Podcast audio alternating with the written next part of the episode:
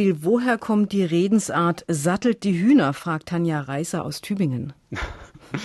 Ja, sattelt die Hühner. Das ist ein auch recht neuer Spruch. Es gibt eine, ähm, ja, eine Mode, könnte man sagen, die ab den 70er Jahren entsteht, dass man sehr lustige Bilder verwendet, aber eigentlich ist das eine alte Tradition. Natürlich kann man mit den Hühnern nicht davonreiten, aber es wird so getan, als könnten die Hühner ein Pferd sein, ein Reittier. Und wenn man die dann sattelt, dann macht man sich also auf den Weg.